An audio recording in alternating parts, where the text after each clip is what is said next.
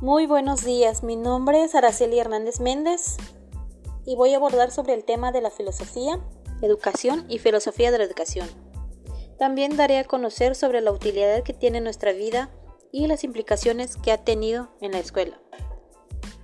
La filosofía se conforma por dos vocablos, filos, que significa amor, y sofía, que significa sabiduría, dando un significado como el amor por el conocimiento, haciendo que como seres humanos estemos siempre buscando el saber de las cosas a través de las dudas que nos surgen, dando así utilidad a nuestro pensamiento y poder comprender el cómo vivimos. Un ejemplo de la implicación que ha tenido la filosofía en la escuela es con el tema de la educación, ya que ahora con el COVID-19 se tuvo que pensar de cómo llevar la educación. Y para esto tuvo que pasar de una teoría a la práctica y así seguir transmitiendo el conocimiento. Ahora, en lo que respecta el tema de educación, es muy amplio, pero se conceptualiza como un proceso de transmisión de conocimientos, valores, costumbres de manera formal o informal haciendo desarrollar la capacidad intelectual y ético de una persona. La educación surge de nuestras casas y hasta en la escuela,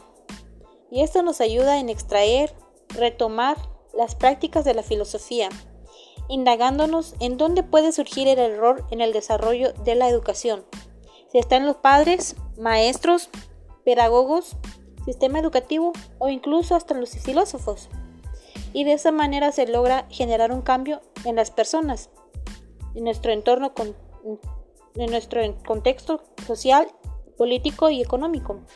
Volviendo al ejemplo del COVID-19, la educación que se da ahora es diferente a como se, estábamos acostumbrados, ya que se tuvo que tener una teoría para luego dar como resultado las clases virtuales. Y con base a estos dos conceptos, lo que es la filosofía y la educación, surge la filosofía de la educación, la cual se encarga de llevar las conclusiones para resolver, los problemas educativos mediante el uso de la pedagogía, aplicando consejo a los maestros y dando una transformación